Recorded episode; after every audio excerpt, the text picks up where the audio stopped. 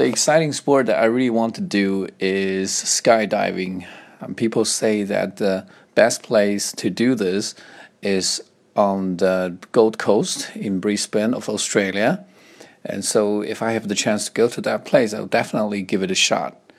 And uh, I think it's a very a dangerous sport, and it's a very complex uh, sport as well. So maybe before I actually do the jumping, I have to uh, go through some procedures, some training courses, which teaches me some uh, safety rules as well as some tricks which can prevent me from, from getting injured.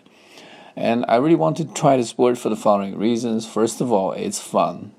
I mean, being able to jump out of a plane and look at the bird view of the earth is going to be a very wonderful thing.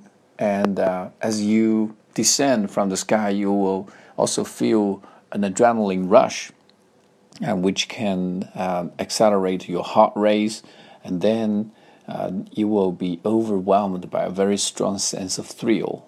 And this kind of feeling probably is like taking drugs, I suppose. And the second reason why I love to try this kind of sport is that it's very dangerous. And dangerous sports always teach us how important life is. And because you know that um, if you are not careful, you could have lost your life, and you will pay more attention to your life and then value your life better. And the third thing about uh, skydiving that I really want to try is that it teaches people courage. And there are a lot of times when people have to make uh, important choices and have to take challenges.